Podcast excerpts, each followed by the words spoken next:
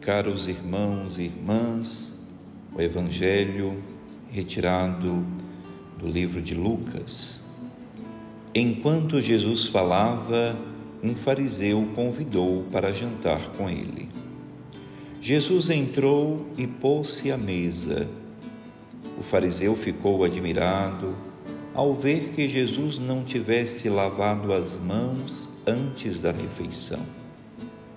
O Senhor disse ao fariseu: Vós, fariseus, limpais o copo e o prato por fora, mas o vosso interior está cheio de roubos e maldades. Insensatos! Aquele que fez o exterior não fez também o interior? Antes, dai esmola do que vós possuís, e tudo ficará puro para vós. Caros irmãos, a proposta do texto de hoje, que nos convida à reflexão, nos provoca a uma genuína experiência religiosa. Jesus é convidado à casa do fariseu.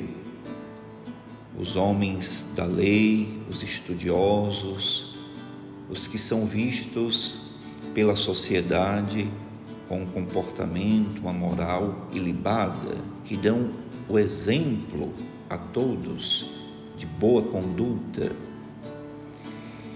e o rito é bem claro: para se fazer a refeição é necessário lavar o corpo, lavar as mãos.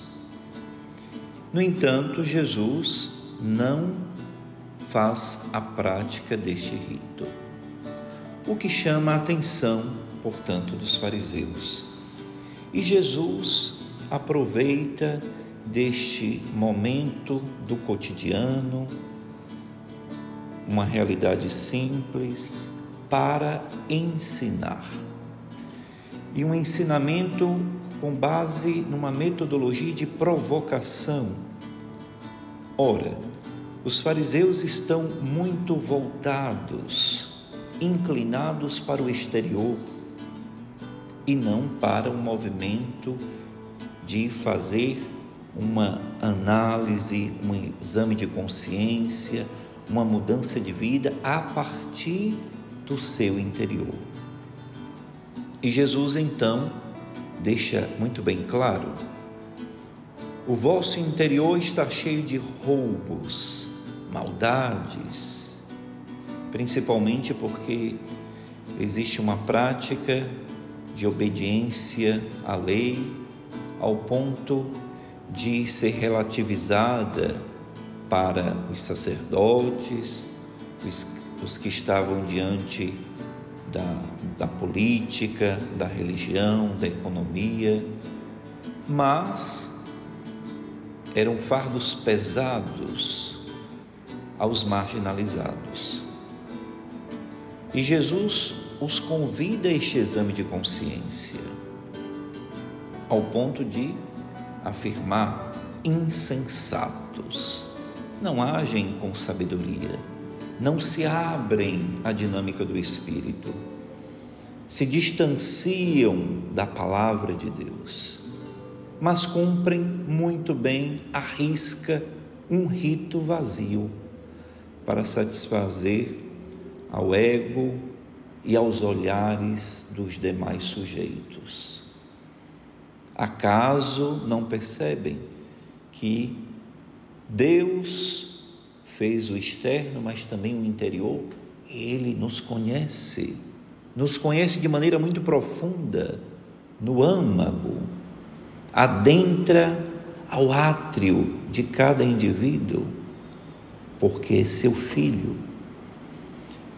Jesus, portanto, nos convida a uma prática da esmola.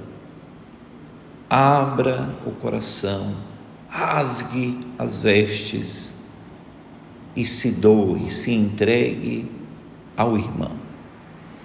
É um exercício que purifica o ser, a mente, o coração, que nos concede uma relação saudável, que nos abre a possibilidade salvífica da fraternidade.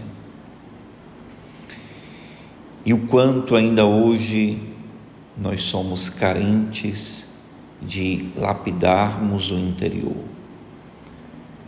de fortalecermos a vida interior para a ação do Espírito.